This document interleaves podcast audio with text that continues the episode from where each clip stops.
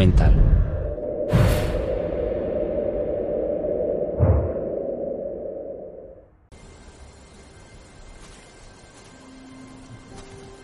Cuneo es el nombre que le hemos puesto a esta área de unos 2.000 metros cuadrados.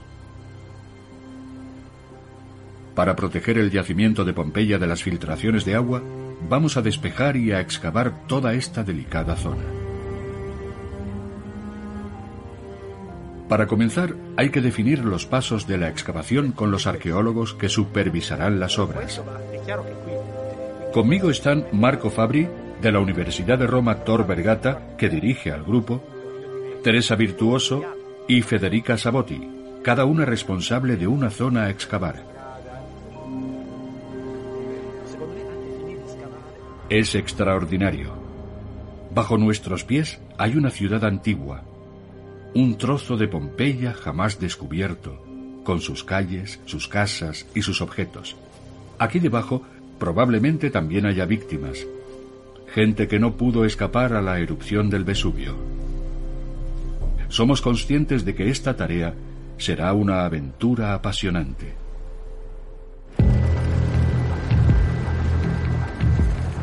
Primavera de 2018. Las obras para garantizar la seguridad del sitio comenzaron hace unos meses y se ha arrancado toda la vegetación del lugar. A lo largo de más de dos kilómetros hemos levantado un talud con una pendiente de 35 grados. El objetivo es reducir la presión del terreno sobre las estructuras, favoreciendo así la circulación del agua.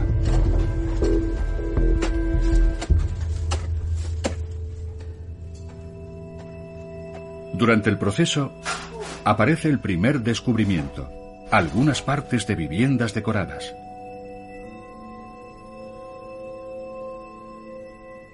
En una de ellas encontramos un altar doméstico, un larario rodeado de espectaculares pinturas.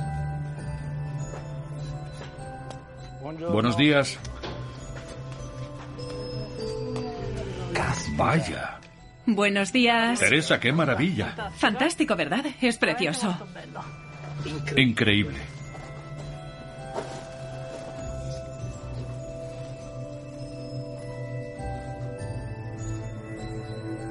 Es perfectamente simétrico. Vemos los dos lares y la lámpara, las serpientes, que son demonios buenos y que, junto con los huevos y la piña, ofrecen protección y fertilidad.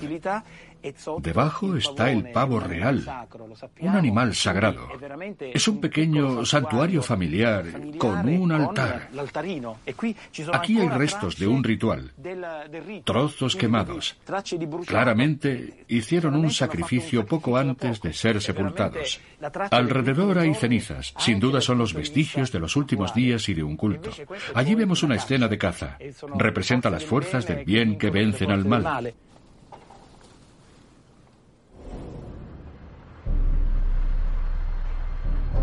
Principios de verano de 2018. Los arqueólogos van a comenzar la excavación del cuneo. Estamos impacientes por descubrir esa parcela. Tenemos por delante nueve meses de trabajo. Se han localizado dos viviendas importantes. La primera ha sido bautizada como la Casa con Jardín y se la reconoce por las columnas. La segunda, la Casa de Júpiter, por sus baldosas de yeso de colores. Ambas casas están cerca, cada una a un lado de una callejuela que bordea el enorme jardín de la Casa de las Bodas de Plata, una de las más grandes y más ricas de Pompeya, restaurada durante las excavaciones de 1892. Acabamos de despejar parte de esta calle y llega la primera sorpresa. ha aparecido una estratigrafía intacta. Muestra las distintas capas de materia volcánica de entre 4 y 5 metros de espesor que se depositaron en la calle en menos de 24 horas. Retiramos toneladas de lapinis, las famosas piedras pómez producidas por la lluvia volcánica del Vesubio. Claudio Scarpati es nuestro vulcanólogo. Es la primera vez que ve diferentes capas volcánicas en una gran superficie. En esta excavación podemos tocar la materia volcánica y estudiarla directamente. Estas piedrecitas pómez tan ligeras salieron del Vesubio la mañana del 24 de agosto del 79 y se acumularon en esta calle. Hemos calculado el ritmo de acumulación de dichas piedras durante la erupción. Aquí en Pompeya sería de 15 centímetros por hora. Esto significa que en la primera hora tendríamos 15 centímetros, a las dos horas 30 centímetros y a las cuatro horas 60.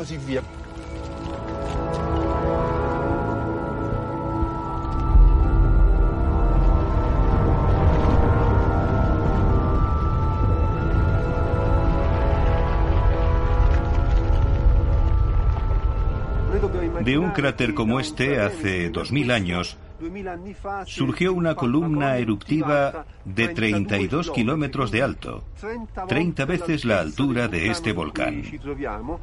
La materia cayó dirección sur, cubriendo primero toda la ciudad con una capa de lapilis de unos 3 metros. Luego, la columna se derrumbaría sobre sí misma. Toda la materia, la mezcla de gases, cenizas y piedras pómez cayeron al suelo y descendieron por las laderas del volcán. Se formó lo que llamamos una colada piroclástica. Se produciría más de una y llegarían hasta Pompeya arrasándola por completo.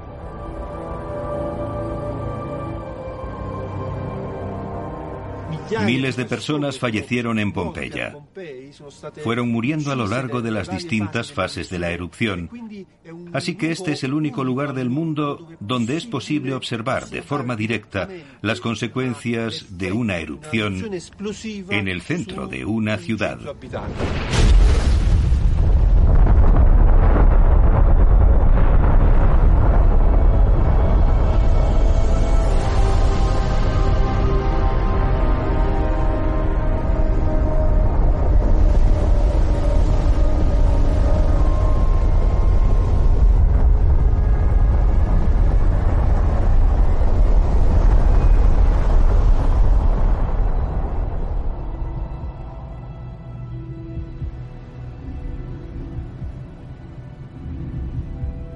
Estos cuerpos se hallaron durante las excavaciones de 1950. Son una imagen impactante. Un siglo antes, el director del yacimiento, Giuseppe Fiorelli, tuvo la gran idea de hacer unas reproducciones usando como molde las cavidades creadas por los cuerpos encontrados. Tal vez también podamos hacer reproducciones de yeso como estas de aquí. Para ello, es necesario que el hueco que deja el cuerpo descompuesto esté intacto, que la huella dejada por dicho cuerpo sobre la ceniza endurecida de la colada piroclástica esté entera. Solo así, el yeso podrá fluir por la cavidad y adquirir la forma que tenía el cuerpo en el momento de la muerte. Espero que tengamos la suerte de encontrar cavidades intactas. Hoy, la prensa ha venido para documentar nuestro primer gran descubrimiento. Este es el último descubrimiento hecho en Pompeya. Un esqueleto encontrado en las excavaciones que comenzaron hace unos meses en la región Quinta. Está en la misma posición que estaba hace 2000 años, cuando la ciudad quedó sepultada. Además, rodeando al esqueleto está todo lo que transportó la colada piroclástica. Se aprecia su poder y la devastación provocada. Puede que haya ramas de árboles y trozos de muro fundidos.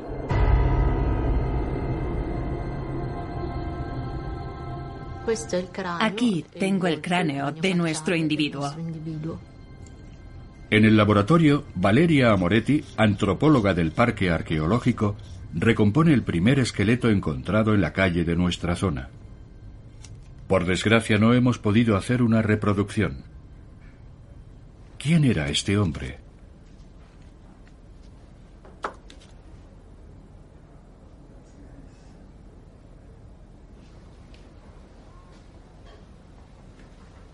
Es impresionante. Sí. Recuerdo que cuando lo encontramos tenía la boca abierta. Ahora está reconstruido de forma más organizada. Es una reconstrucción más o menos anatómica. Es esencial comprender la causa de la muerte y lo que le impidió huir. Cuanto más sepamos, mejor. ¿Qué tenemos de momento? Por ahora sabemos sus características biológicas. Hombre adulto entre 40 y 45 años, estatura 1,72 metro 72. Fijándome en la orientación del cuerpo, creo que el hombre trataba de escapar de la capa de la pilis. ¿Viviría en el barrio?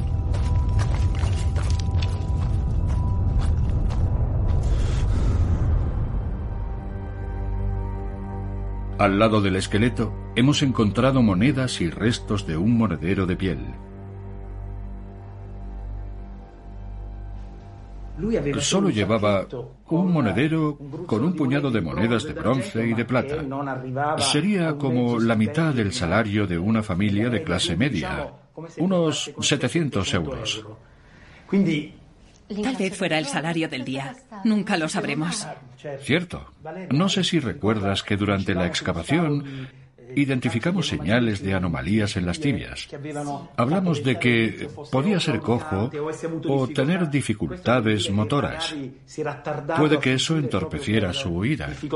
¿Qué has descubierto?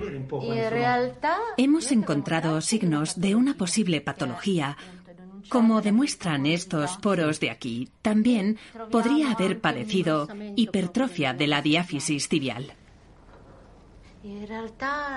Si nuestro fugitivo tenía un problema en la pierna, puede que caminase cojeando con el monedero en la mano.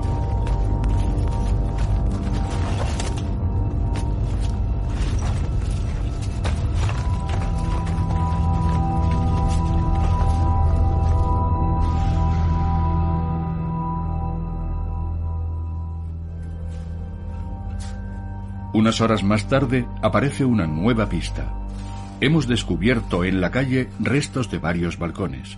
Uno de ellos se encuentra justo al lado de donde estaba el esqueleto. Las calles se empezaron a llenar de piedra pómez y por la noche las puertas ya estaban bloqueadas. Los que huían lo hacían por la planta superior. Encontramos el esqueleto ahí arriba, a casi tres metros de altura. Quiere decir que intentó escapar por la primera planta, por el balcón de una de estas casas. Una de las novedades de esta excavación es que hacemos un inventario fotogramétrico de todas las capas y objetos que encontramos. Eso nos permite crear a continuación modelos en 3D de todos los elementos descubiertos.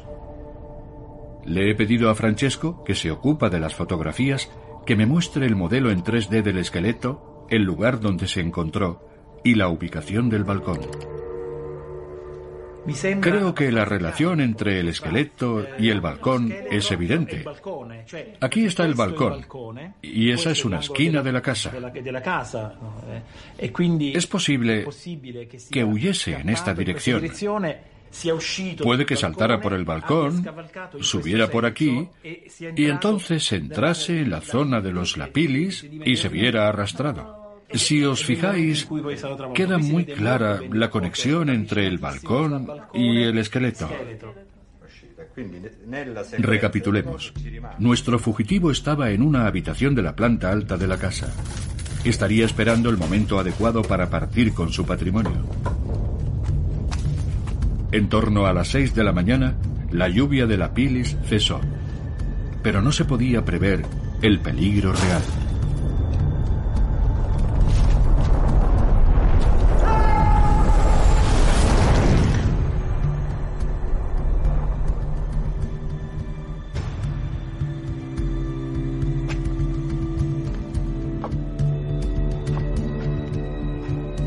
Estas son las últimas capas de colada piroclástica que Federica quiere identificar en las casas.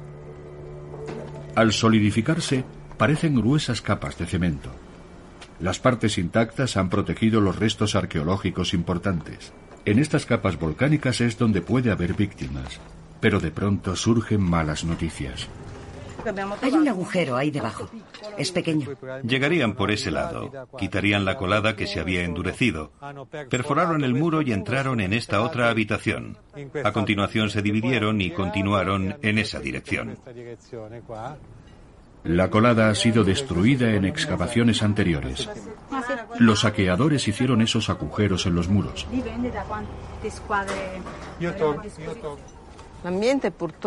Por desgracia, el lugar fue saqueado después de la erupción. Esas incursiones datan del periodo entre los Borbones y los franceses, de finales del siglo XVIII y principios del siglo XIX. Como podéis ver, si os fijáis aquí, hay una serie de muescas en los muros que son túneles que fueron escarbados con el objetivo de buscar objetos o trozos de frescos valiosos. Tras la erupción, Pompeya se convirtió en un vasto coto de caza para varias generaciones de excavadores, oficiales o no, que cavaron trincheras y túneles. Es muy posible que ninguna de las dos casas albergue objetos de valor. Tememos no encontrar gran cosa. Ha sido una decepción para todo el equipo.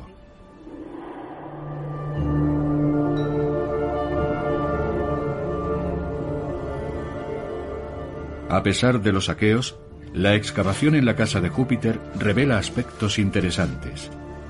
La decoración del atrium, la parte central, es de yeso imitación del mármol de colores y del primer estilo pompeyano.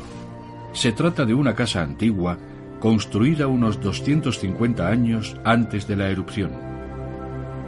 Sin duda, el dueño quiso conservar el aspecto original de la vivienda. De momento, no tenemos ninguna pista sobre su identidad. Mirad, una ánfora con un asa preciosa. Y esto es una olla. ¿Sería para cocinar? Por fin aparecen los primeros utensilios de la vida cotidiana en la casa de Júpiter, en medio de los lapidis. Federica y Eliana encuentran una vajilla y varios jarrones de gran calidad. Por raro que parezca, la vajilla estaba guardada bajo el suelo de una habitación. ¿Por qué? ¿La casa estaba habitada? ¿Habían guardado todos los objetos para restaurarla? ¡Qué misterio!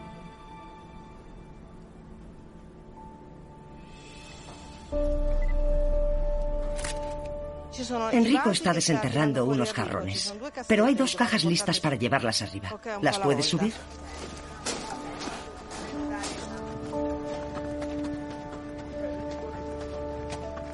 Los objetos encontrados se llevan a un almacén cercano a la excavación, donde los arqueólogos Alessandro y Lía los recomponen, los limpian y los catalogan con una precisión extrema.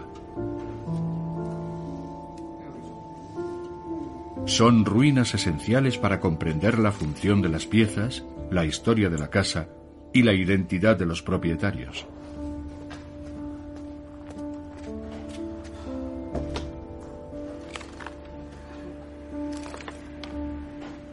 Cada objeto se compara con los ya catalogados en los libros. Esto es una botella lenticular. Hoy también les ha llegado la aldaba de una puerta y un cerrojo de bronce. Aquí. Es este. Esto debía de ser la aldaba. Sí, es un trozo de ella. Es la primera vez que encontramos una. A continuación, los objetos se llevan al laboratorio de restauración. Hoy les llevan la preciada vajilla de la casa de Júpiter.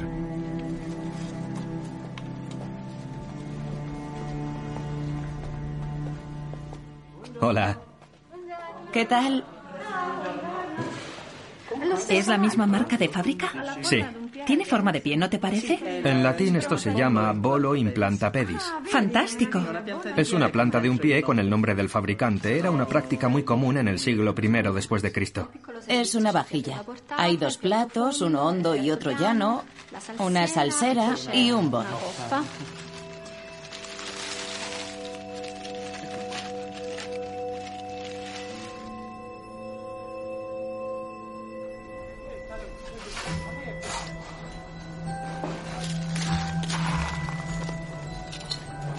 Mira, aquí hay un peso.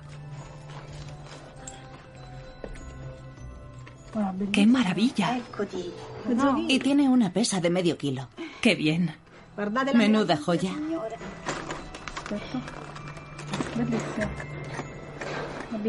Es una balanza preciosa. Teresa, ¿has visto esto? Sí, muy bonita. Es una pinza. Igual que las nuestras. Sí, pero un pelín más grande. Yo la veo igualita. Y funciona.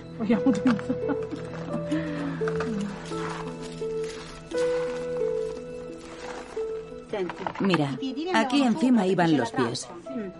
Se ve la huella. Supongo que habría una estatua.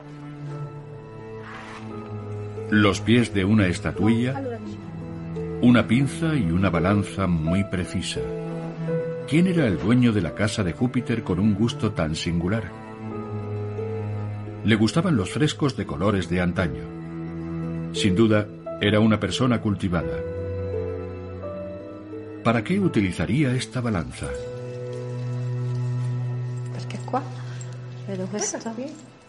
Esto es un 30 o un 3, un 30 creo, y luego un 5, un 20 y otro 5. Y un 10. Pesa bastante.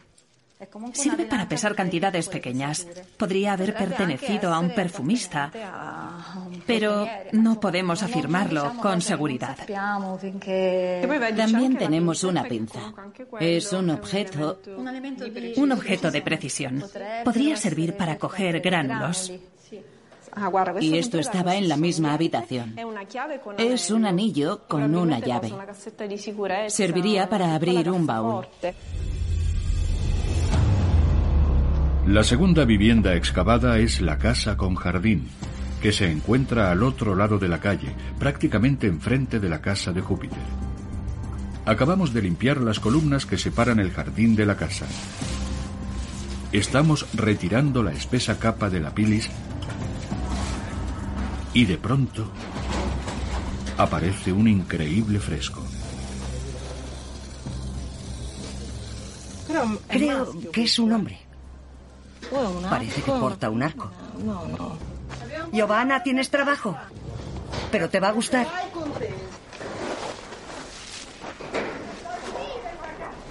Fíjate. Es fabuloso, ¿verdad? Increíble. Es espectacular. Que vaya bien. Gracias. Qué gran trabajo tienes. El mejor del mundo. Este fresco se ha conservado bien gracias a la gruesa capa de la pilis que lo ha protegido durante casi 2.000 años. Tras varias horas de limpieza, todo el equipo del parque arqueológico ha venido a admirar el primer fresco de la casa con jardín. Parece una representación de Adonis.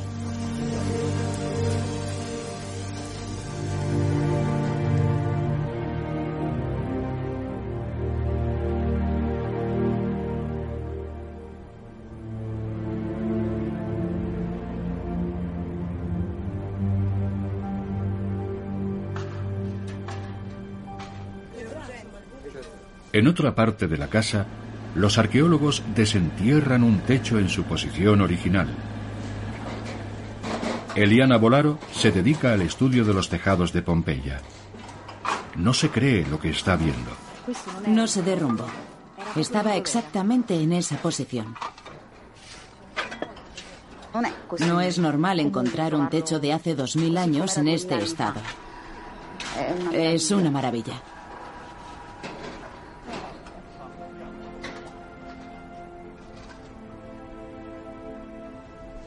Vamos a desmontarlo teja a teja y a guardarlo. Restauraremos las tejas y lo volveremos a montar igual que está. Es una preciosidad y me parece increíble lo bien que se ha conservado. Está completamente intacto. Dado que este techo ha resistido a la erupción, tengo la esperanza de que la estancia de debajo no esté dañada. En la entrada, al lado del jardín, hemos descubierto otro fresco que representa una escena de un paisaje sagrado rodeada por un magnífico rojo pompeyano.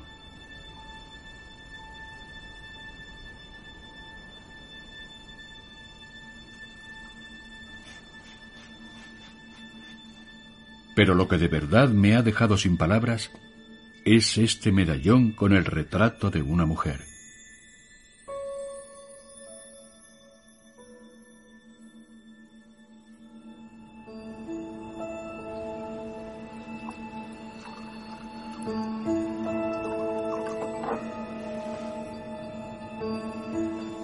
En las casas romanas de la época, los retratos de los propietarios a veces estaban en el triclinium, el comedor.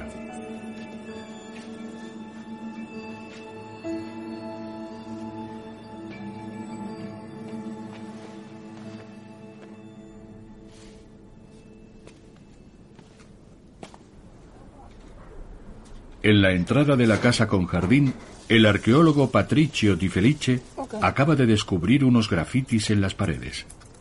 El doctor Antonio Barone nos ayudará a descifrarlos. Era un pintor inexperto. Eso es una A. Son las primeras letras del alfabeto. La A y la B. La parte superior de la B es muy pequeña. Y aquí empezó a escribir la C. Se ve la parte de arriba. Sí, así es. Teniendo en cuenta la altura, sería un niño o alguien bajito o que estuviese sentado.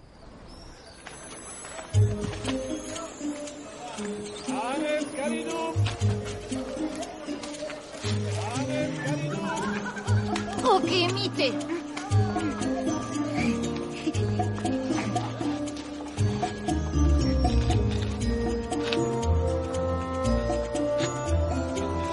Credemmi la fide è nullo modo, in verità è.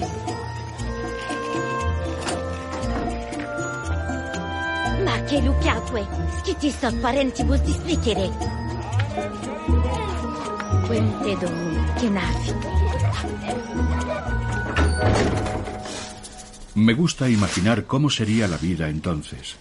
En aquella época se escribía mucho en las paredes y hay muchas inscripciones visibles por todas partes en Pompeya. Debajo del alfabeto, Antonio Barone ha identificado una inscripción de otro tipo. Aquí hay un nombre, Leporis Felas. Felo es el verbo que hace referencia al sexo oral. Así que... Está claro. Estupendo entonces.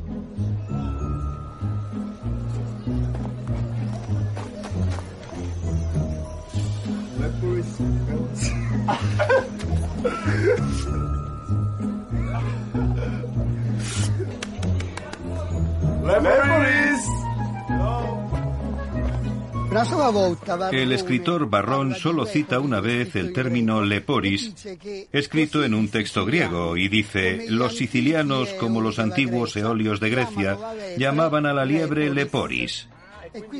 Sería una siciliana. ¿Que se llamaba liebre? Así es.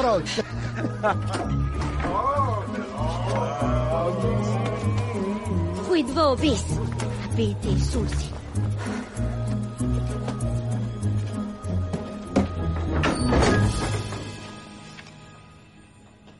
Leporis podría ser una de las esclavas de la casa con jardín. Cuanto más excavamos en esta casa, más emocionante es todo.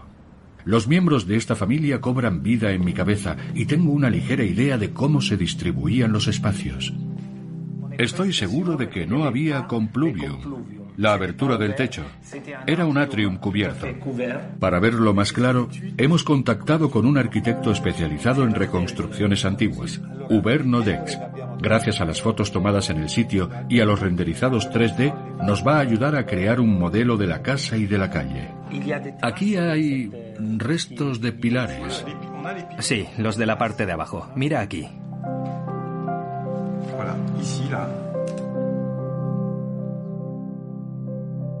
Como por arte de magia, el modelo 3D reproduce el lugar. Un jardín con una parte que sería un huerto y la parte trasera de la casa en cuestión.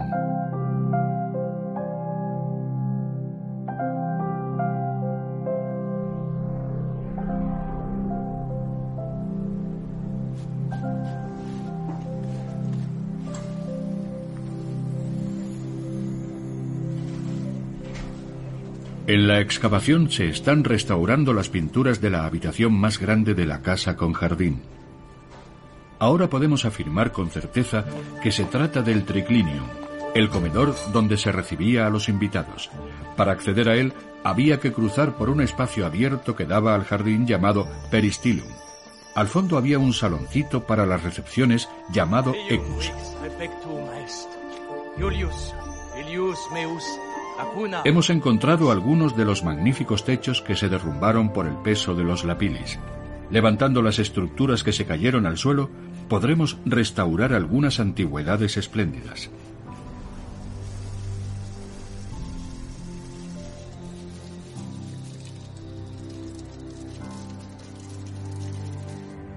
No hay ningún entramado, así que podría ser la parte superior de la pared que toca con el techo. Mira, encaja. Sí.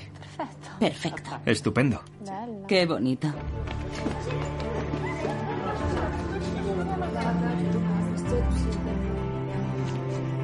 El triclinium era el comedor de la época.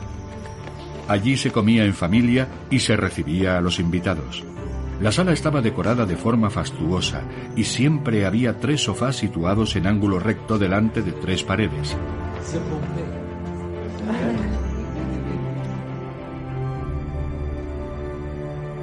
Ya se ha retirado también la capa de la pilis del atrium, el gran espacio de la entrada que da a todas las habitaciones. Curiosamente, el suelo no estaba terminado. También es extraño que haya un molino de grano y dos losas de mármol muy vastas en el muro del pórtico.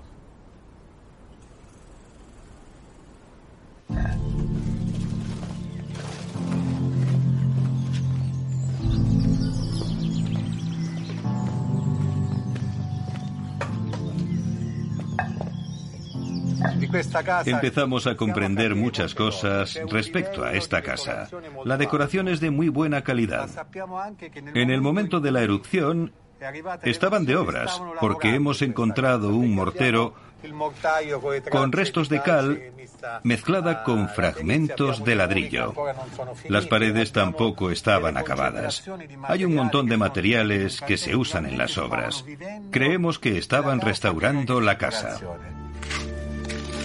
Muchos hogares de Pompeya estaban de obra en el momento de la erupción. En el año 62 después de Cristo, un fuerte temblor de tierra destruyó parte de los edificios. Muchas familias ricas se fueron al campo y dejaron a sus esclavos vigilando los trabajos de reparación. Llevaban varios años haciendo obras por toda la ciudad. Lo curioso es que, comparada con una calle normal, es muy baja. Sí, faltan los adoquines. Es evidente porque allí al principio de la calle sí que había. Estaban al lado de los lapilis. Por tanto, aquí hay un desnivel importante. Dicho desnivel impedía el acceso. Lo entiendo. Sin duda estarían realizando obras de reparación. Efectivamente. Estarían intentando reconstruir la calle, más que la acera. Estaban tratando de repararla. Podemos suponer que el nivel de las alcantarillas era tan bajo porque estaban limpiando y arreglando el sistema de alcantarillado. Sí, puede que fuese por una tarea de mantenimiento del alcantarillado. Eso lo explicaría todo.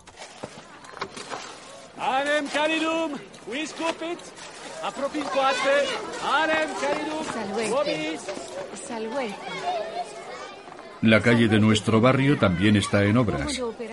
A dicha calle, desde donde se ve el Vesubio, la hemos bautizado como la calle de los balcones. Hasta el momento hemos identificado tres balcones en ella. Uno de ellos es por el cual escapó nuestro fugitivo, más adelante calle abajo. Seguramente toda esta gente se conocía y se frecuentaban.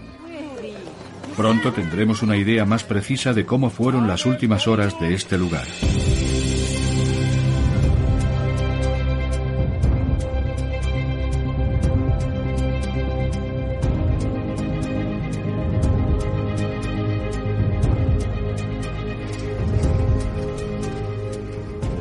De forma paralela a nuestra excavación en la zona del Cuneo, la implementación de medidas de seguridad en las calles adyacentes ha hecho que topemos con algunos frescos impresionantes.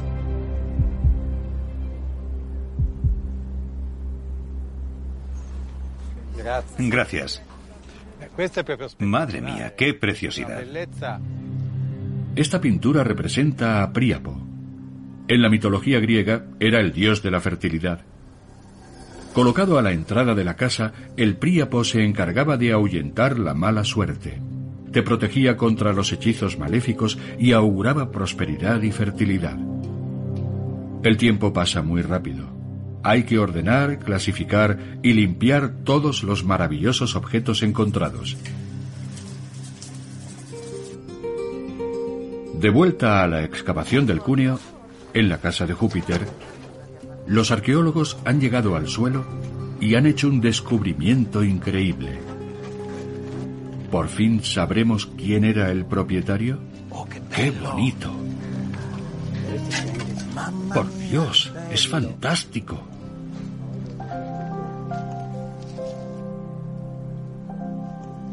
Es increíble. Mira la cobra. Los mosaicos representan unas escenas nunca vistas, desconocidas en el mundo romano. Se encuentran en dos habitaciones diferentes. Es una quimera, fíjate. ¿Qué imagen tan extraña? Me parece un descubrimiento fascinante. Esto creo que es un león, un capricornio. Y esto parece una especie de escudo. Sea lo que sea, nunca he visto nada igual. Ni yo tampoco. Vamos a analizarlo. Es precioso. Las figuras representadas en estos mosaicos me intrigan. Nunca se han descubierto otras iguales en Pompeya. He ido a Roma, a la biblioteca de la Embajada de Francia para intentar comprenderlas.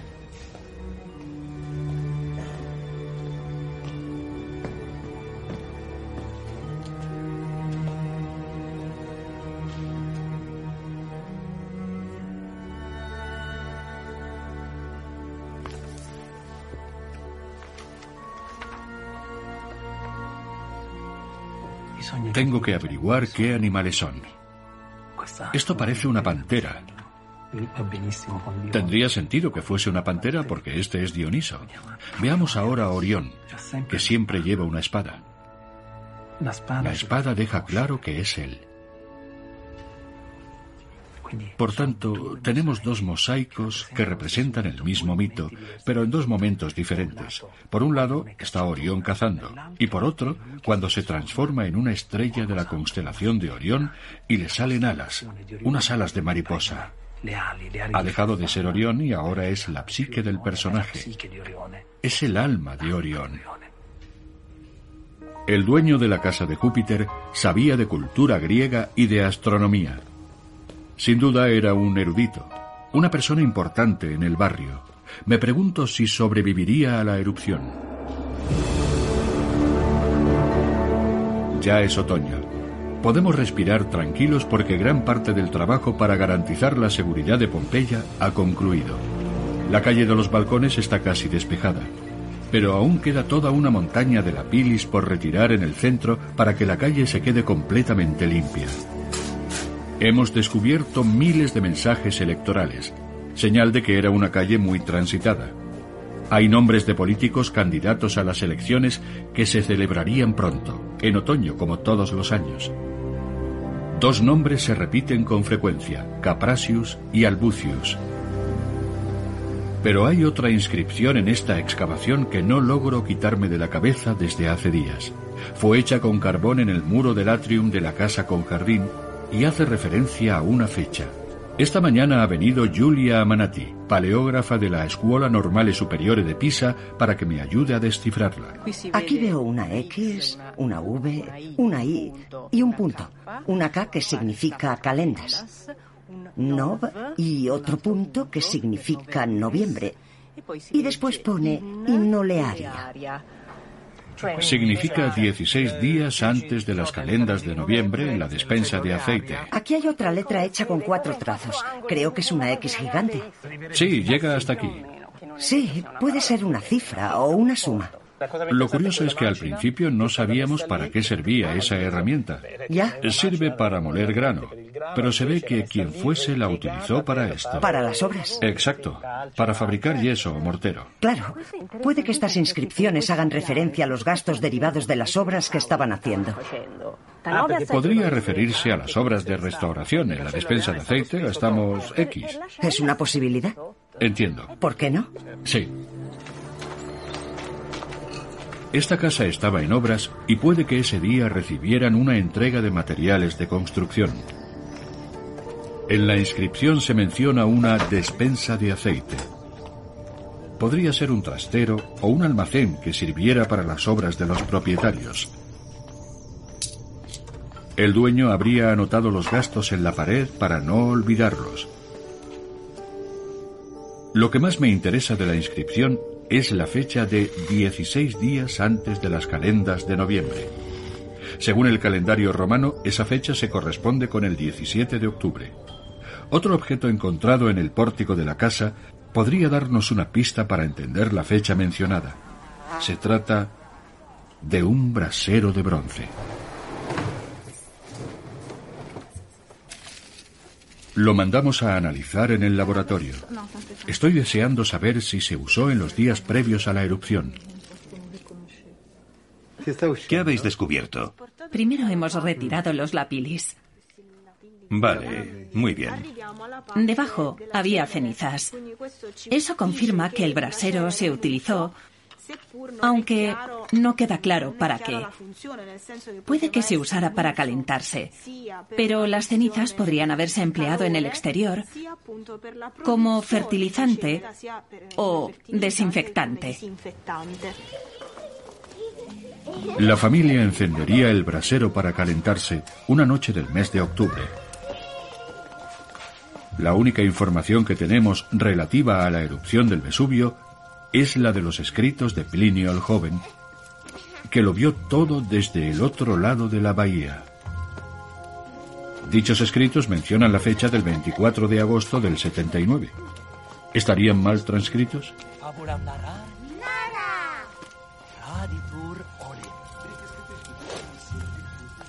¿Sería entonces en octubre del 79?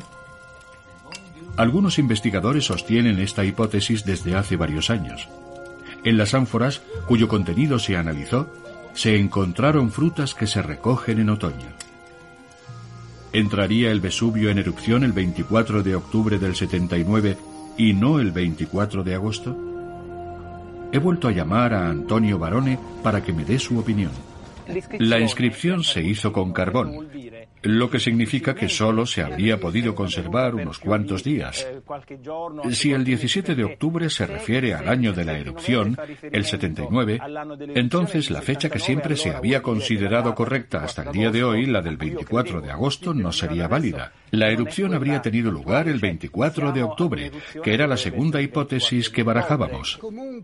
En cualquier caso, lo que está claro es que el carbón en general no dura mucho tiempo.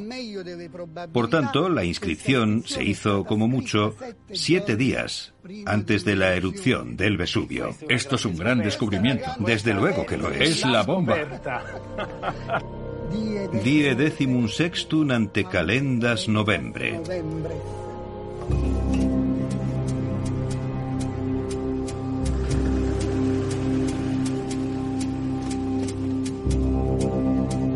Voy a aprovechar la visita del nuevo ministro de Cultura para darle la noticia a la prensa.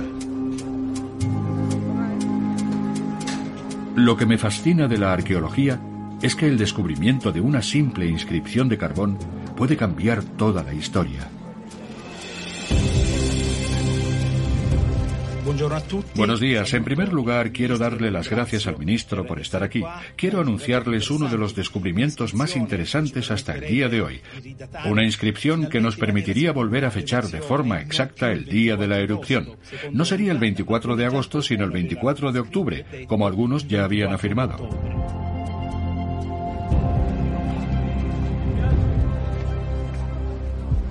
Han pasado cinco meses desde el inicio de la excavación del cuneo. Espero que algún día el resultado de nuestro trabajo se presente al público.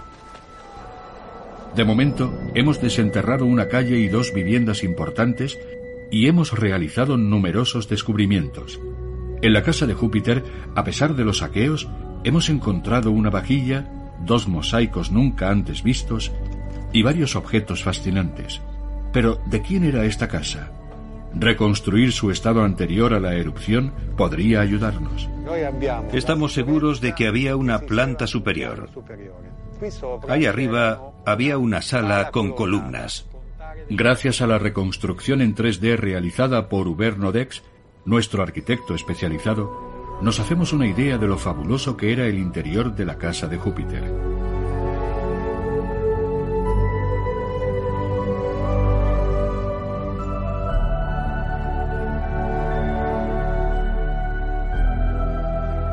Al otro lado de la calle, la casa con jardín se ha reconstruido con sumo cuidado mediante imágenes generadas por ordenador.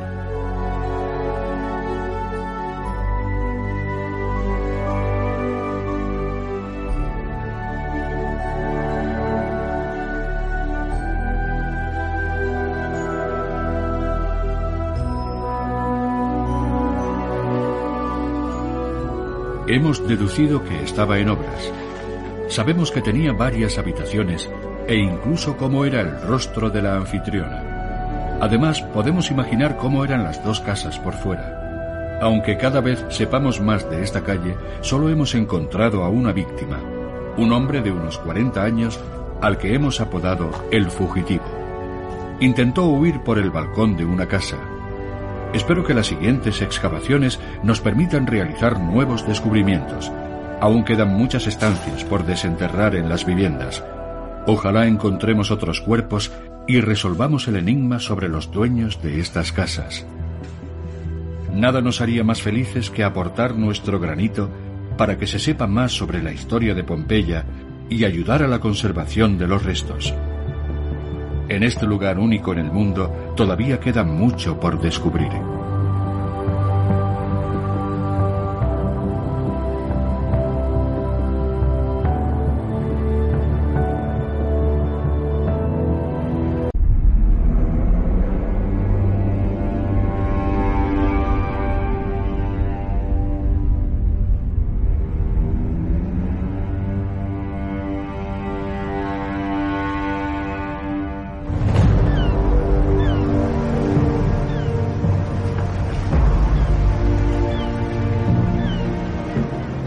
Pompeya, año 79 después de Cristo.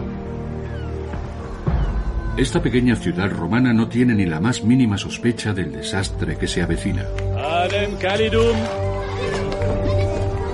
Sus habitantes no saben que la gigantesca montaña es realmente un volcán.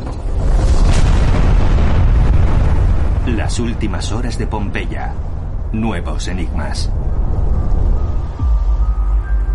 Me llamo Máximo Osana y soy el director del Parque Arqueológico de Pompeya. Hace ocho meses que comenzó nuestra aventura. Las primeras excavaciones arqueológicas desde hace 70 años. Madre mía, qué bonito. Con el fin de protegerlas de las filtraciones de agua, despejamos esta cuña de tierra jamás excavada y apareció una callejuela. Vimos que ahí había distintas capas volcánicas, lo que nos ayudó a imaginar cómo fue la erupción del Vesubio que destruyó la ciudad en el año 79 después de Cristo. Bajo tres metros de piedras pómez, delante de una casa con balcón, encontramos el esqueleto de un hombre de 40 años que intentó escapar. En dicha calle, bautizada como la calle de los balcones, también desenterramos dos casas. La primera, la casa con jardín, nos ha aportado varias pistas de cómo serían sus dueños y su estilo. La presencia de materiales de construcción y de un atrium inacabado indican que la casa estaba en obras en el momento de la erupción, igual que la calle de los balcones. Enfrente, la casa de Júpiter ha resultado ser más antigua dada su enigmática decoración. No hay rastro de los dueños, pero sí unos hermosos mosaicos de un estilo sin igual. Es increíble, mira la cobra. Uno representa el mito de Orión. Aparte de los mosaicos, hay una inscripción hecha con carbón que nos ha dejado boquiabiertos. Pone en duda la fecha de la erupción. Hoy la excavación toma un nuevo rumbo. Cuando estaba reunido con la arquitecta Ana María Mauro, responsable de la seguridad del sitio, recibí un mensaje de Valeria, la antropóloga. Han encontrado huesos en una habitación de la casa con jardín. Dicha habitación parece ser un dormitorio que da al atrium.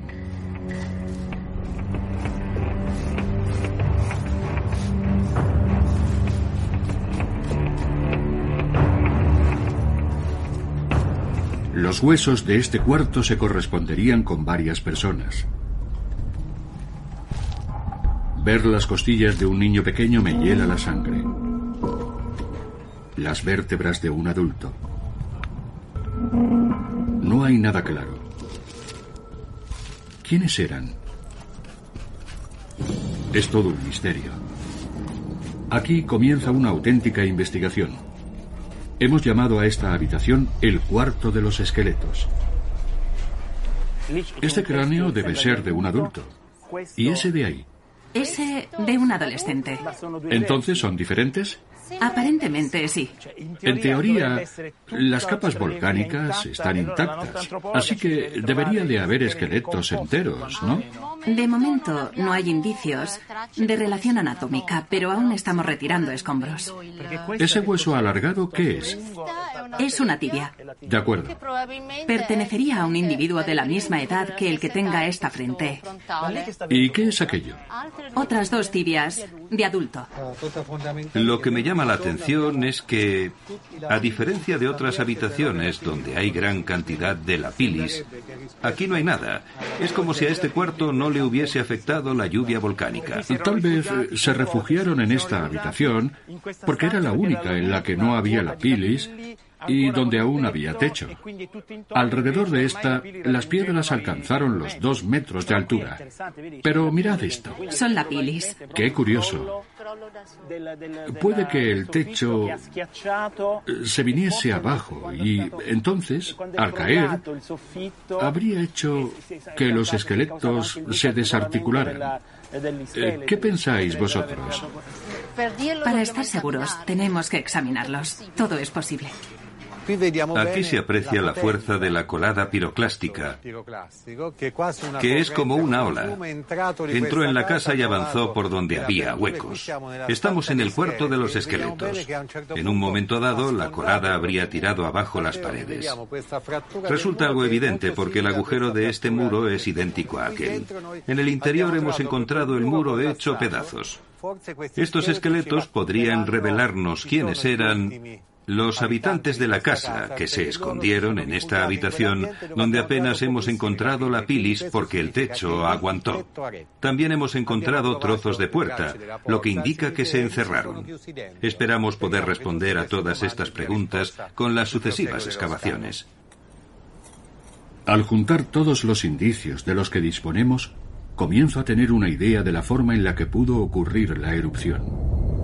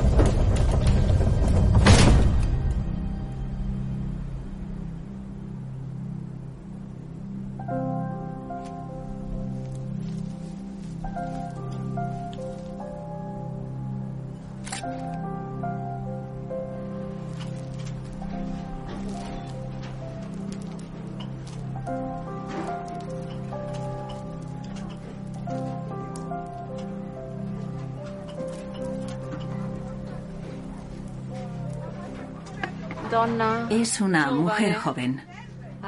Conserva una muela del juicio. No, de hecho, su dentadura aún se estaba formando. Era un niño. No era una mujer.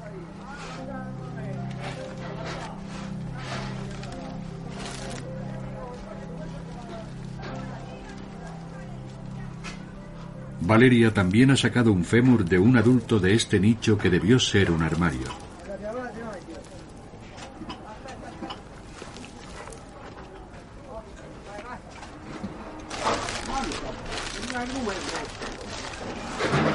¿Son dos personas diferentes? Sí, son dos distintas. Qué pena. Claramente todo está mezclado. Creo que sí. Qué lástima. ¿Por qué están mezclados los huesos? ¿Se caería el techo cuando la erupción terminó y los esparcería todos? Los arqueólogos tienen varias hipótesis. He visto muchos trozos procedentes del techo que se desprendió. Marco y yo nos preguntamos si sería posible que, en un momento dado, poco después de que finalizase la erupción, la planta alta se hubiese derrumbado y hubiese aplastado y dislocado los huesos que estás desenterrando.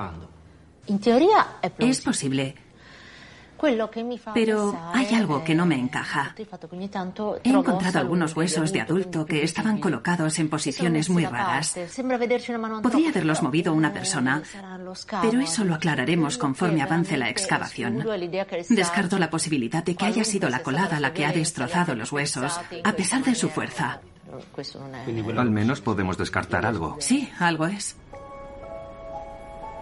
Los saqueadores habrían cavado un túnel por debajo de la capa de la colada piroclástica y habrían mezclado los huesos. Es muy probable que esto ocurriese durante las primeras excavaciones del siglo XVIII. Entraron a lo bruto por aquella parte de allí. Destruyeron el muro y cavaron un túnel en la colada piroclástica. Una vez dentro, encontrarían al menos cinco víctimas. ¿Qué significa esto? Que habría un botín muy valioso, porque las víctimas tendrían objetos de decoración y joyas. Las mujeres solían llevar joyas. Eso es lo que habrían intentado robar.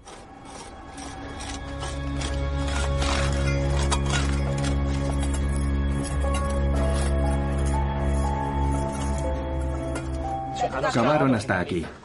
¿Cómo fueron capaces de hacer algo así?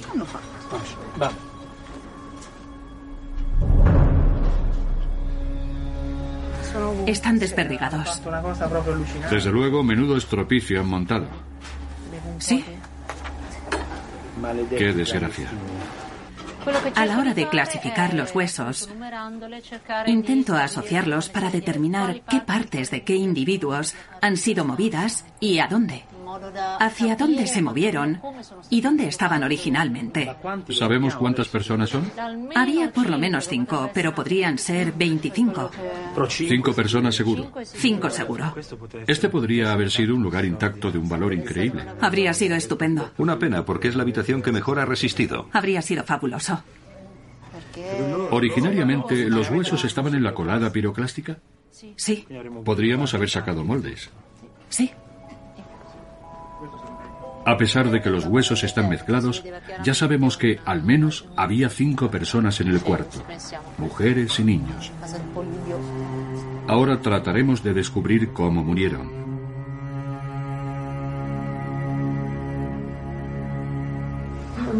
Me pregunto si serían miembros de la misma familia. Probablemente sí. Estoy viendo algunas similitudes pero no estaré segura hasta hacer una prueba genética. No se trata de personas que fallecieron y fueron enterradas, como ocurre en la necrópolis. No estoy analizando una población de un tipo concreto, sino a unas personas que, aunque suene raro, estaban vivas.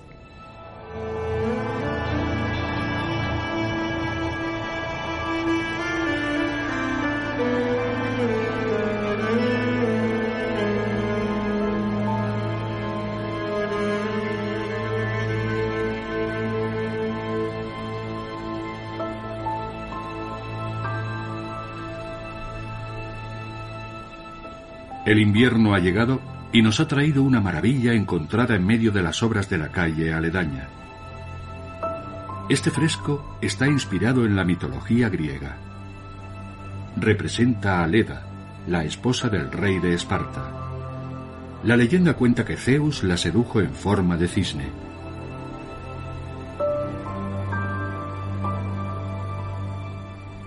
En el atrium de la casa de Júpiter encuentro un mosaico en el suelo que representa una herramienta de medición, la groma. Era un instrumento que usaban los topógrafos y arquitectos de la época para medir los desniveles. ¿Nos dará una pista sobre quién construyó esta casa?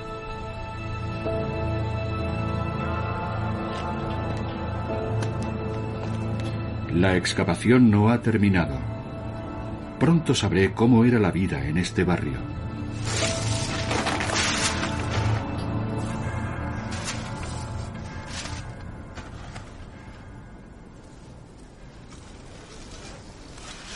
Venga, vamos. Es el momento. Es la hora de la verdad.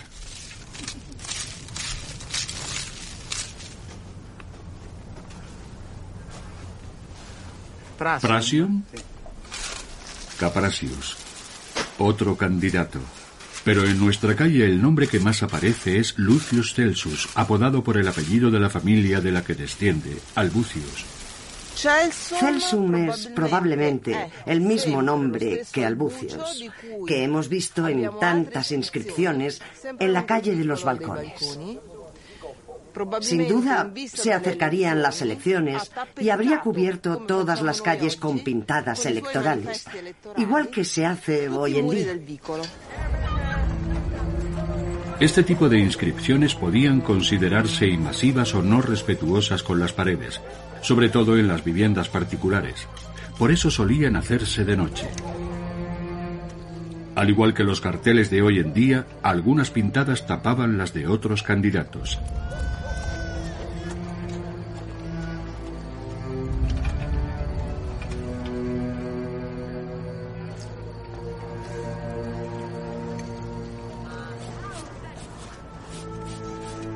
Aquí está otra vez Albucius. Vivía en la casa de las bodas de plata. Aparece muy a menudo en esta calle. Era uno de los nobles de Pompeya y un personaje muy conocido. Tal vez pertenecía a una de las familias más prestigiosas. Pasaría por aquí. Sí, saldría de la casa de las bodas de plata. Y llegaría hasta la casa del toro. Que da a la calle de Nola. ¿Esas son las inscripciones más recientes? Sí, esta es de las últimas elecciones antes de la erupción. Albucius se presentaba al puesto de edil, que era el primer escalón en la carrera de un político, y tendría unos 30 años. Dominé. Gracias, Tibi.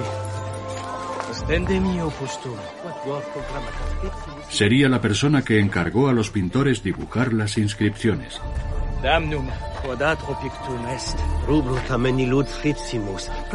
Ya se sabe que algunas campañas son financiadas o patrocinadas por otras empresas o por particulares que muestran su apoyo al candidato.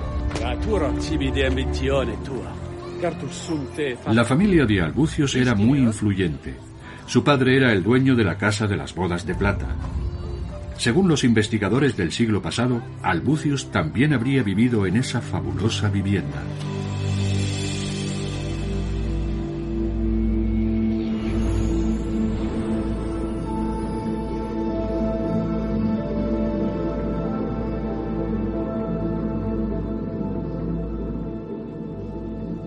Esta enorme villa fue restaurada durante las excavaciones de 1891. Aquí, en el atrium, los visitantes esperaban su turno para charlar con el dueño de la casa. Algunos aprovechaban para hacer grafitis en las paredes, una práctica muy habitual en la época. Los arqueólogos del siglo pasado descubrieron algunas inscripciones que mencionaban el nombre de Albucios. Estos grabados hoy han desaparecido, pero quiero ver si quedan algunos rastros. No, ¿eh? No se ve nada. Aquí habría toda una serie de mensajes escritos sobre esta persona, ya fuesen cumplidos o insultos. Es muy interesante conocer las costumbres de antaño. Esto parece una L. Y lo de aquí una S, seguro. Sí. Encajaría porque tenemos una U seguida de una S. Lucius Albucius. Sería su nombre porque hay dos S.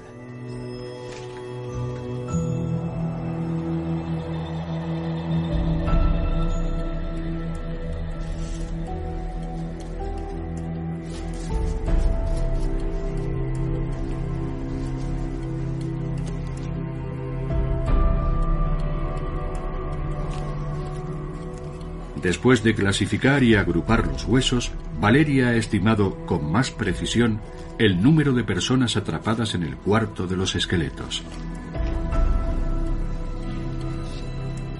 Un niño de 11 años, otro de entre 10 y 11, una persona de 18 años, una mujer de entre 40 y 60 años, otra mujer de entre 30 y 40, y varios niños. En resumen, al menos dos adolescentes, un niño de entre 8 y 10 años, otro de 3 y otro más pequeño cuya edad no consigo descifrar. Y como mínimo tres adultos, en total unas 10 personas. Le hemos pedido al profesor Caramelli de la Universidad de Florencia que analice el ADN de los huesos y contra todo pronóstico parece que la mayoría de ellos no estaban emparentados. Solo la mujer de 30 años, que es la madre de uno de los niños, y una joven de menos de 20 años, que es la madre de un bebé. Una explicación posible es que esta habitación, con el techo más firme que las otras, sirviera de refugio para varias personas atrapadas por la erupción. Imagino que los hombres saldrían a la calle para intentar ayudar a otras personas en apuros, dando prioridad a los niños.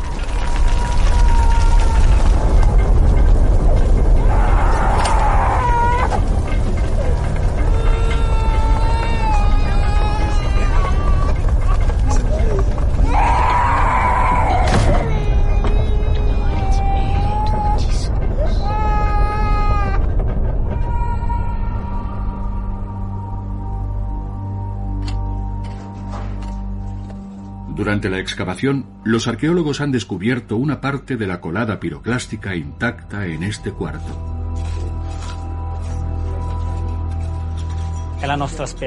Mantenemos la esperanza porque esta parte de la colada parece intacta.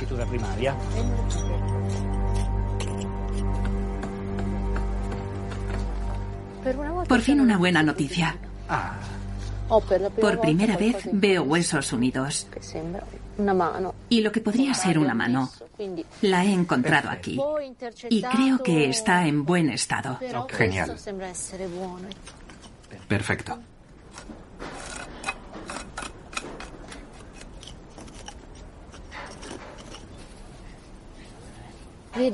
¿Qué crees que es? Una mano con un anillo. ¿Y tú? Lo mismo. Qué alegría más grande.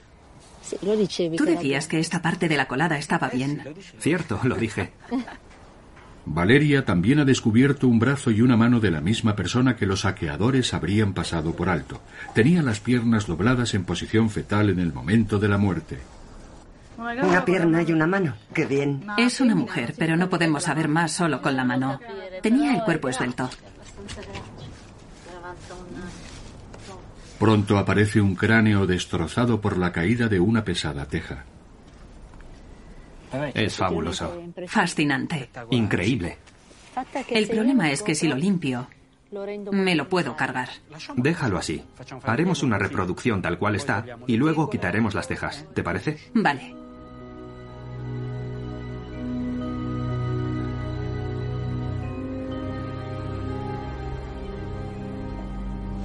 Estoy casi segura de que estas dos piernas son de la misma persona.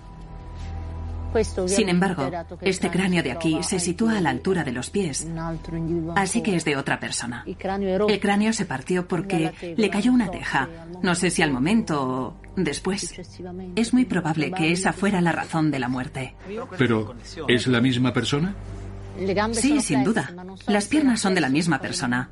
Están dobladas, pero no sé si estaría tumbada en el suelo o de cuclillas como estoy yo. Y cuando llegó la colada, la arrastró.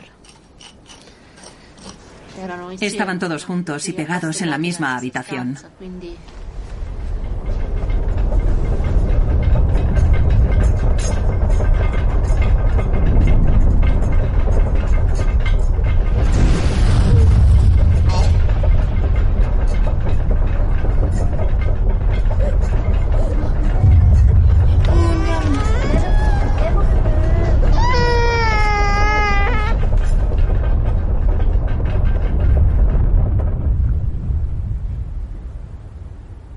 Acabamos de encontrar un agujero detrás de la puerta de la habitación.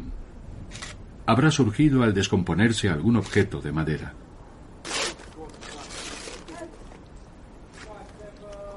Lo más importante para nosotros ahora mismo es hacer un molde de la cavidad que ha dejado la madera.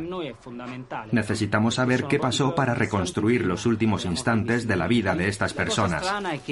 Lo raro es que está en posición perpendicular respecto a la entrada. Parece como si lo hubieran colocado corriendo en esa posición. La reproducción de yeso nos ayudará a ver cómo estaba situado. Puede que hubiese un mueble detrás de la puerta para impedir que entraran las piedras pómez. Por desgracia, la reproducción no nos permite averiguar qué mueble había delante de la puerta. Podría haber sido una cama. Sin embargo, hay una huella dejada por una tela. La investigadora Francesca Coletti se ha traído una muestra al laboratorio para compararla con las huellas de otras telas encontradas. Este tipo de tela es muy similar a la fibra vegetal. Puede que fuese lino que quedó carbonizado. Es muy curiosa la forma en la que el hilo pasa por aquí en medio.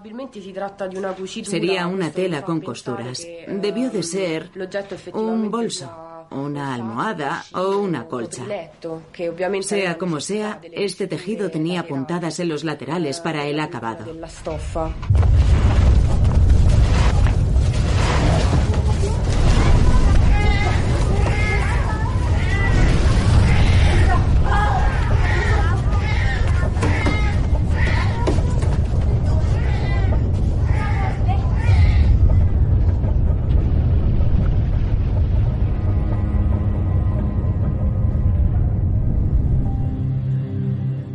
Primavera de 2019.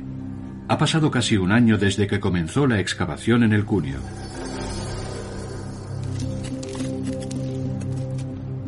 Por fin podemos desmontar el tejado que encontramos el año pasado en la casa con jardín y ver qué se esconde debajo. T4. Qué grande.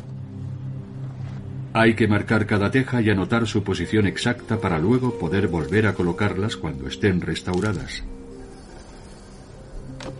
Esta va en T28.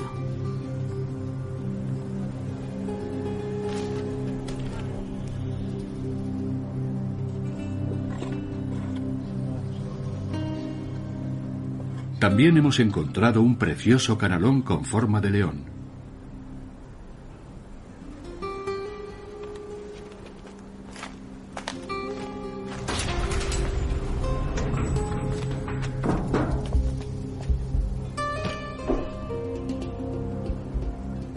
Debajo del tejado aparece una sorpresa. Descubrimos la cocina intacta de la casa con jardín. Hay un larario, un pequeño altar doméstico dedicado a los lares, las divinidades protectoras de las familias romanas. Hubert Nodex, el arquitecto especializado, hace una reconstrucción de su aspecto original, que incluye la pared con el revestimiento sin terminar y la cocina y el baño al lado.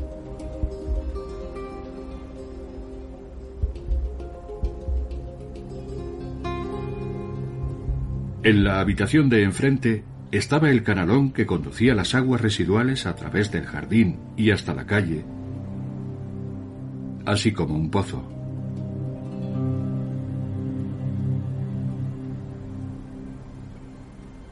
En la habitación que hay al lado de la cocina había un baúl. Se descompuso por la colada que lo cubrió y solo quedan las partes de bronce.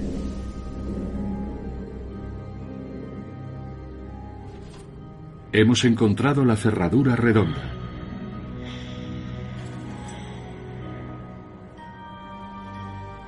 Dentro hay algunas joyas y amuletos.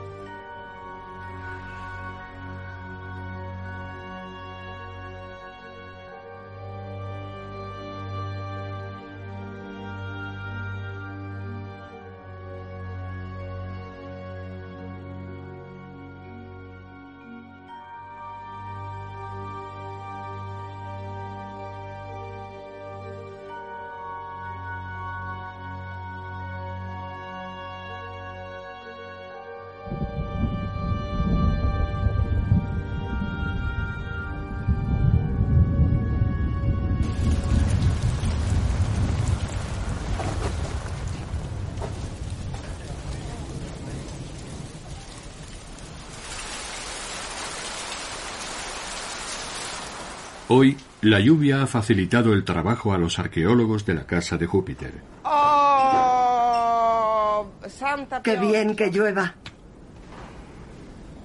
Es una cama. Sí, una pequeñita. Hay dos, mira. Es verdad. Una y una. Esto era un colchón. Efectivamente. Es magnífico. Gracias a la lluvia del día anterior, al llegar esta mañana, hemos visto algo que no podíamos ni imaginar. La huella perfecta de dos camas en una esquina de esta habitación. Hay una cama quemada en la casa de Júpiter. ¿Estaría la casa habitada cuando tuvo lugar la erupción?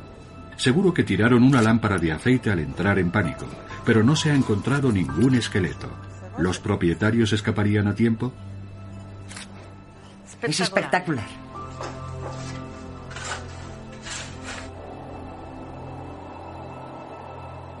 Cerca de la Casa de las Bodas de Plata, al final de la calle de los balcones, hemos identificado un punto en el que hay una cavidad misteriosa.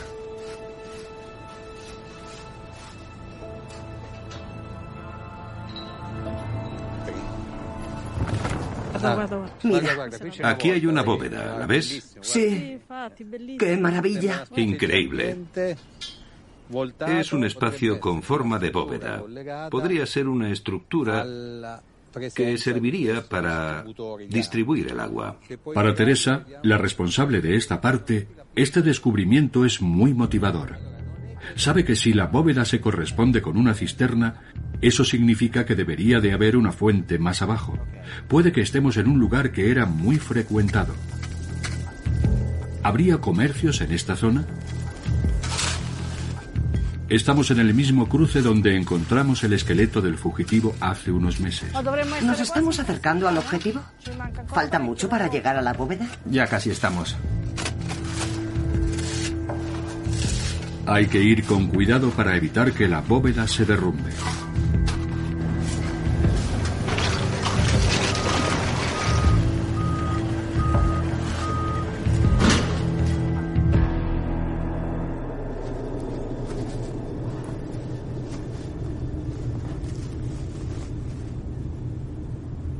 Efectivamente, se trata de una cisterna de agua semicubierta, como la que hay en otras zonas de Pompeya. Nuestra excavación va tomando forma.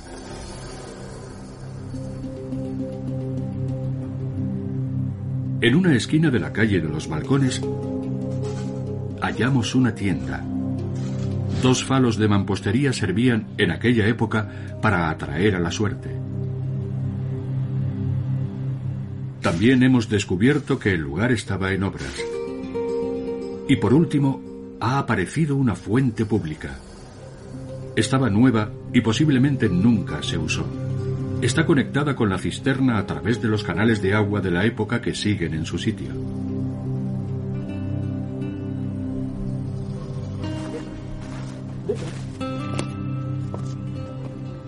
Esta es una intersección típica pompeyana, con una fuente y todo un sistema de alimentación de agua que separa las aguas públicas de las privadas. Y ahí hay una torre piezométrica que servía para regular la presión del agua y abastecerse a través de las distintas cañerías. Por un lado estaba la fuente y por otro las cañerías que suministraban a la casa de Albucios y sus termas privadas. La casa de nuestro joven político Lucius Albucius, llamada la Casa de las Bodas de Plata, también disponía de agua corriente. En el jardín aún quedan tuberías y grifos que son muy parecidos a los que usamos hoy en día. Aquí tenemos unos vestigios muy interesantes. Hay un canalón que rodea todo el jardín y aquí veo un sistema parcialmente conservado con todas sus piezas de plomo y bronce para regular el agua.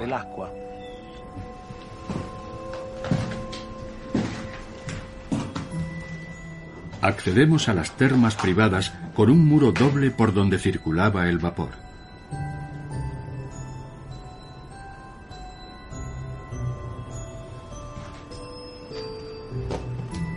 Si cruzamos este pasaje, Llegamos al establo que daba a la calle de los balcones, y desde aquí se salía para realizar las actividades cotidianas.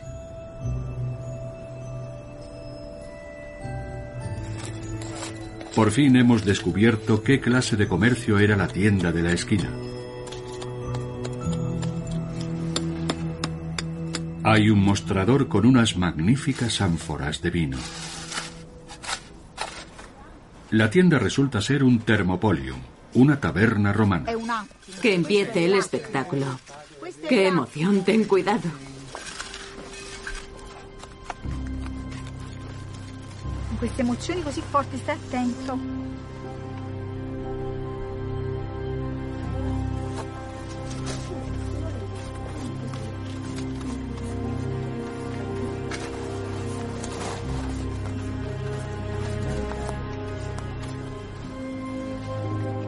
Hemos encontrado una concha. Se la habrían comido días antes de la erupción. Yo diría que eso es un colador o un recipiente perforado, porque estoy viendo un agujero. ¿Tú qué crees? ¿Una cacerola? Puede ser, una pequeñita. Podría ser el primer cazo sin... ¿Sin qué? Sin la base fundida.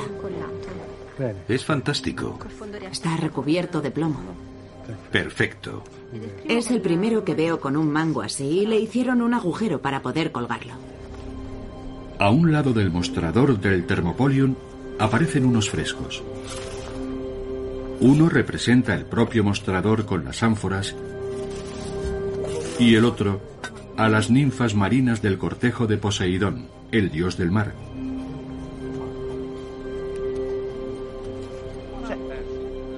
No muy lejos de ahí se ha descubierto otro fabuloso fresco. Posiblemente es de otro muro del Thermopolium.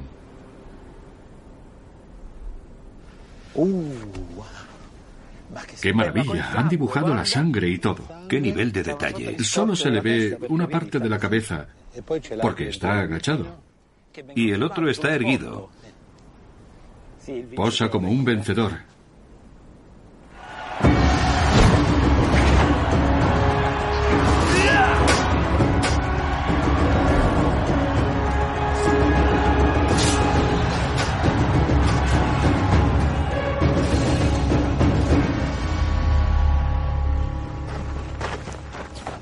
¿La calle ya está despejada por completo? Sí, hemos excavado todo y casi hemos terminado. Nos falta muy poco. Entonces no hay adoquines. Solo hasta la casa de Júpiter. Ah, vale. Allá abajo se encuentra la cuadra de la casa de las bodas de plata, que está en buen estado. Desde aquí hasta allí, lo demás está en obras. ¿Esta parte también? Sí, a partir de aquí. El mostrador se conserva muy bien, con los frescos y todo. Por ahí arriba es por donde huyó el fugitivo. La primera víctima. Que sería también el propietario. ¿Ah, sí? Si Marco tiene razón, el fugitivo huyó por la planta superior de esta casa. Formulemos una hipótesis. La víctima fue encontrada aquí, al nivel de los lapilis. La colada piroclástica lo arrastró. Es posible que huyese por el balcón que había encima del comercio. Normalmente estos edificios poseían una planta alta o primera planta desde la que se accedía a un balcón, y por ahí fue por donde huyó. ¿No te parece? Es una posibilidad.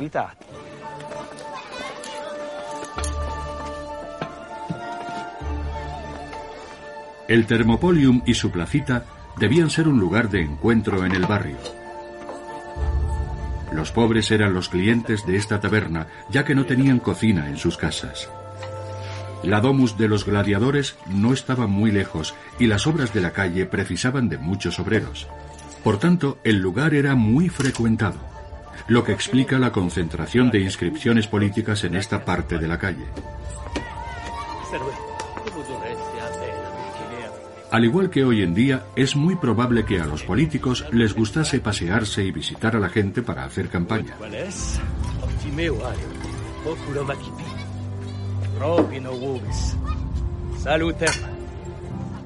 Era habitual que les ofrecieran al pueblo combates de gladiadores.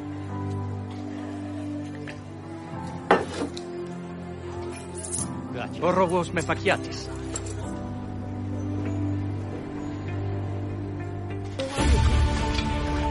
Las ánforas, apoyadas en el mostrador, parecen nuevas y están en perfecto estado. Contendrían el vino de la región. Muchas familias influyentes de Pompeya poseían viñedos en las laderas del Vesubio.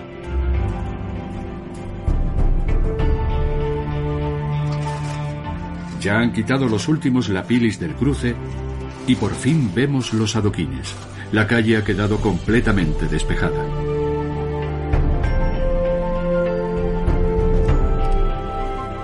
Observamos que el pavimento nuevo termina al llegar a la cuadra de la Casa de las Bodas de Plata. Albucius y su familia podrían haber pagado para que se diera prioridad a la renovación de la parte que daba a su cuadra. Por fin conocemos cómo era la vida en el barrio y creo que ya tenemos todos los datos para comprender qué pasó el día de la erupción.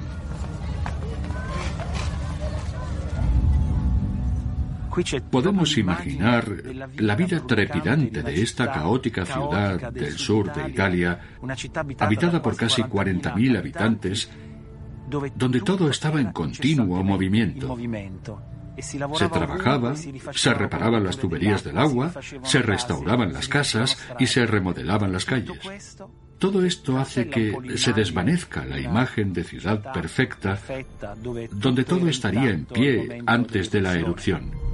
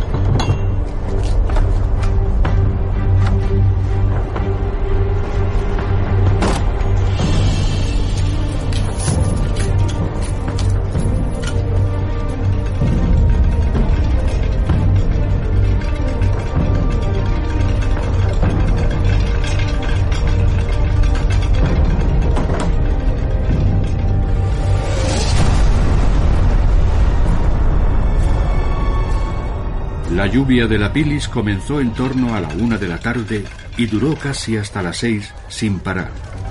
Las calles se llenaron de piedras pómez a una velocidad de 15 centímetros por hora. Algunos tuvieron la gran idea de abandonar la ciudad, otros escogieron encerrarse en sus casas. Los tejados de algunas viviendas se derrumbaron por el peso de las piedras.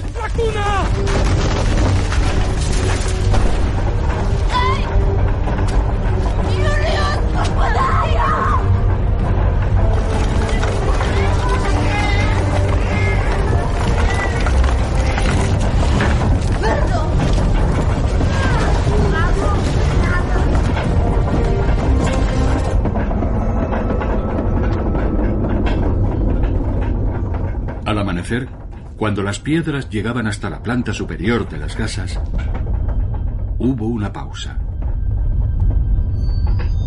Algunos creyeron que era el mejor momento para huir. Las calles cubiertas por cinco metros de la pilis estaban irreconocibles.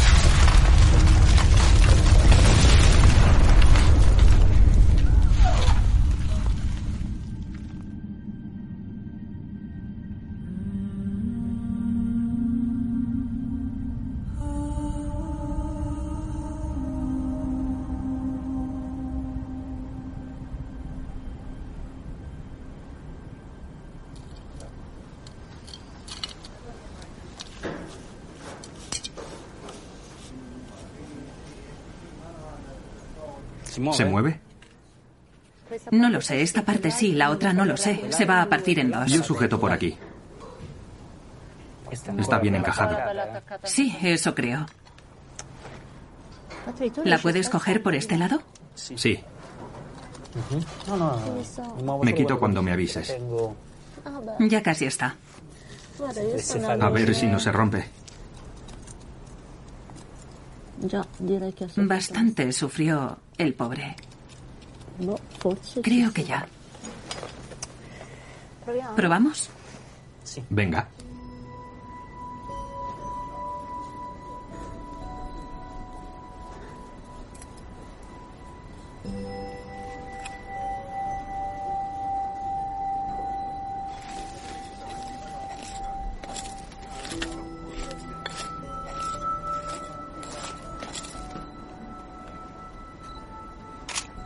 Todas las personas que han trabajado in situ y a distancia en esta excavación están totalmente sorprendidas por la tragedia que sacudió a este barrio y a la ciudad de Pompeya.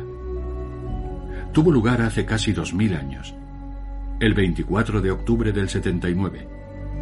La inscripción que hemos descubierto mientras excavábamos lo ha dejado claro. Nunca olvidaremos esta gran aventura.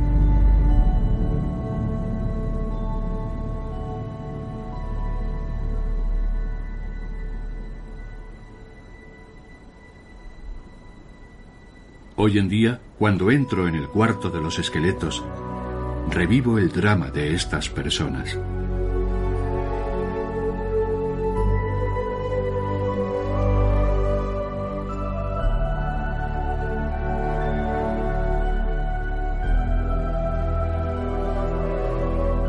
La casa de Júpiter me ha fascinado por completo.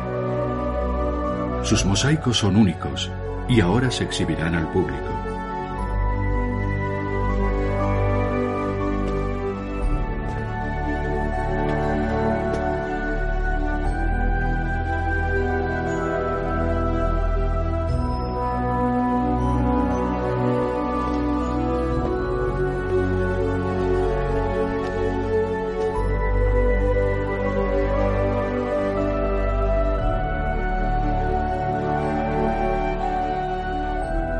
Pero la historia de esta villa sigue siendo un misterio.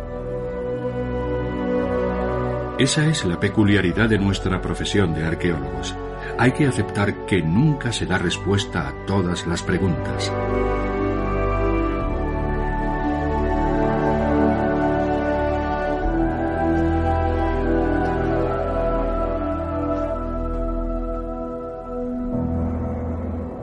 En un año, solo hemos excavado varios cientos de metros cuadrados.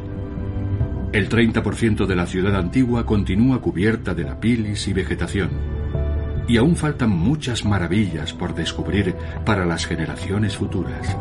De momento, las obras han concluido y los perímetros frágiles de la ciudad se han asegurado. Pompeya vuelve a sentirse orgullosa y puede compartir su historia con el mundo entero.